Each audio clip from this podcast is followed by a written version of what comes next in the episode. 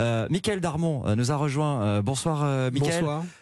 On parlait des écologistes tout à l'heure. On verra quelle sera l'ampleur de cette vague verte qui était anticipée par beaucoup d'instituts de sondage ces derniers jours. Il y a un, rendez-vous demain pour Emmanuel Macron devant la Convention citoyenne pour le, pour le climat. Il devra forcément prendre en compte le, ses scores.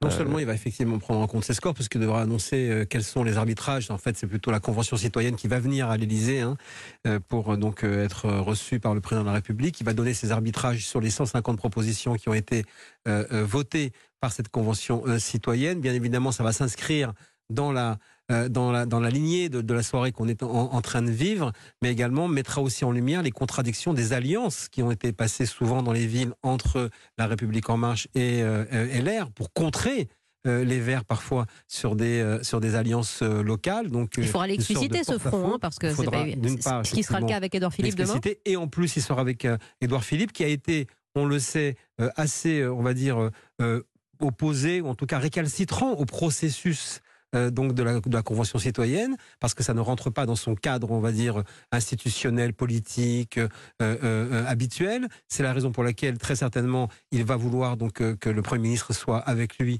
à ce moment-là. Et d'ailleurs, ils se verront également, c'est une autre information, ils se verront avant, tous les deux, en tête à tête.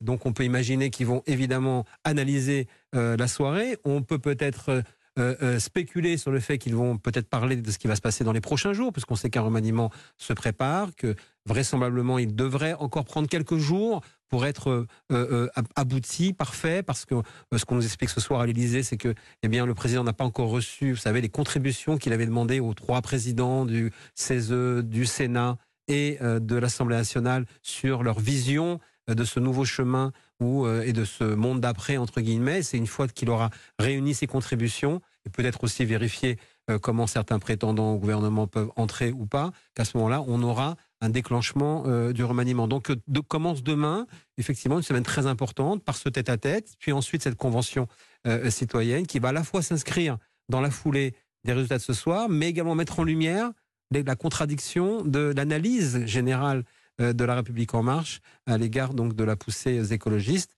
qui, une fois de plus, on le, note, pour la première fois, réussissent à franchir le scrutin des européennes. Jusqu'à présent, c'est un scrutin assez étanche.